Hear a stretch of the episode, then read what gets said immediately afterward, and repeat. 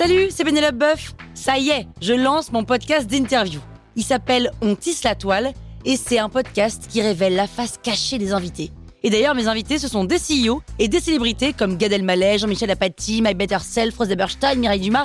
Et évidemment, je pose des questions qu'on n'ose pas toujours poser et je leur fais faire des tests, des challenges, je leur fais jouer l'harmonica, grignoter des trucs, bref. Rendez-vous sur On tisse la toile pour découvrir une interview tous les lundis. Ciao La toile sur écoute. Phèdre de Racine. C'est qui l'auteur? C'est Phèdre ou c'est euh, ou c'est Racine? Vous écoutez Krusty Book, le podcast qui résume les livres en vous spoilant le hook.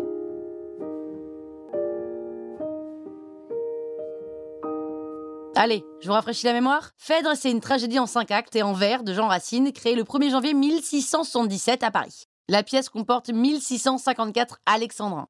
Phèdre, selon Racine, c'est la meilleure de ces tragédies, donc c'est parti. C'est l'histoire de Phèdre, la deuxième femme de Thésée, le roi d'Athènes, et Phèdre a un terrible secret, elle est amoureuse du fils de son mari, Hippolyte. Ce secret, elle le garde pour elle jusqu'au jour où elle le divulgue à Eunone, sa nourrice. Et comme on est dans une tragédie grecque, elle préfère mourir plutôt que de ressentir cet horrible sentiment envers son beau-fils.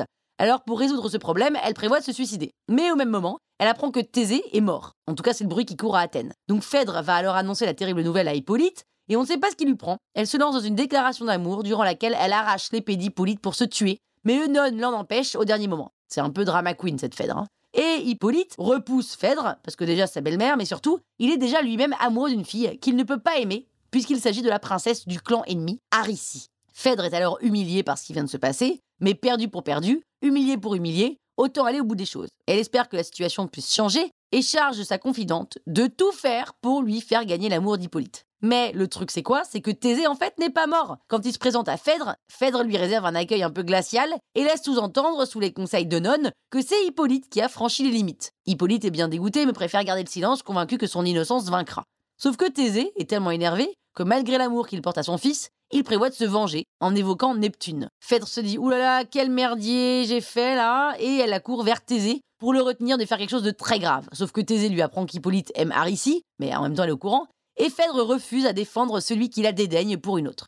Bon, ce que je vous ai pas dit, c'est que Aricie aime aussi Hippolyte. Alors quand Thésée vient chercher des éclaircissements auprès d'Aricie et qu'il tente de ternir l'amour que son fils lui porte, Aricie insinue que le monstre n'est pas celui qu'il croit. Donc ça fout le doute dans la tête de Thésée, qui s'en va interroger Eunone. Sauf que elle, elle s'est suicidée, elle s'est noyée. Voilà, entre-temps. Et Thésée trouve ça de plus en plus louche et demande à voir son fils, prie Neptune, de ne pas exaucer son souhait de vengeance, sauf que Neptune, elle est quand même très efficace en termes de réalisation de vœux, et que Hippolyte est mort, tué par un monstre marin. Et Phèdre, au bout du rouleau, de la culpabilité évidemment, avoue sa faute à Thésée et meurt à ses pieds, puisqu'elle vient d'absorber une dose de poison. Thésée, qui veut rendre les derniers honneurs à son fils, décide d'adopter celle qu'il aimait, Aricie. Voilà, donc tout est bien qui finit mal, une bonne tragédie quoi. Et après cette pièce, Racine n'écrit plus pendant 12 ans, puisqu'il se met au service de Louis XIV et il devient son historiographe, autrement dit l'auteur qui est chargé officiellement d'écrire l'histoire du roi Soleil. Pff, Bah voilà, maintenant vous pouvez faire croire que vous avez lu le bouquin. Croustille, hein? La toile sur écoute.